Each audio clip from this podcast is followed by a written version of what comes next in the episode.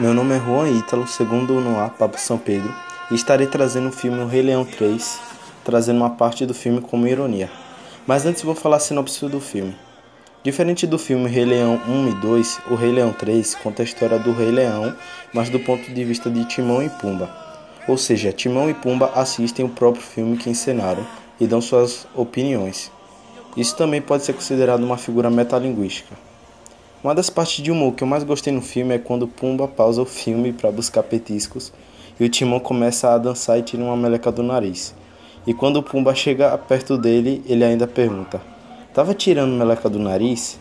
E o Timão, de uma maneira bem irônica, responde: Não, tinha uma sujeira lá dentro.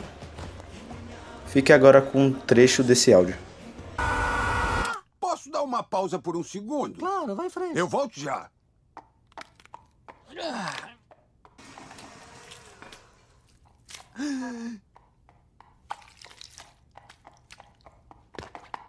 Eu trouxe um pacote família pra gente dividir. Estava limpando o nariz? Não, eu tinha uma coceira lá dentro.